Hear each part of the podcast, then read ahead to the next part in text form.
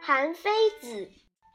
齐宣王使人吹竽，必三百人。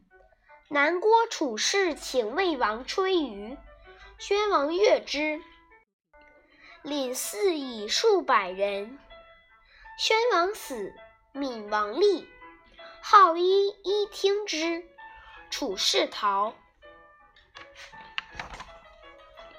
译文：齐宣王派人吹竽，一定要三百人一起吹。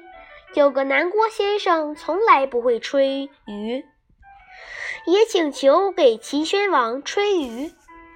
齐宣王很高兴，官府给南郭先生的待遇居然和那几百人一样。齐宣王死后，他的儿子齐闵王继承王位。秦闵王喜欢听别人一个一个的演奏，南郭先生只好逃走了。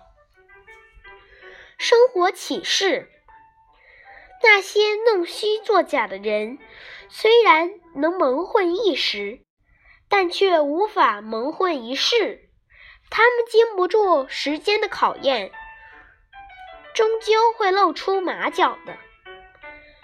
只有练就一身过硬的真本领才能经受得住一切考验。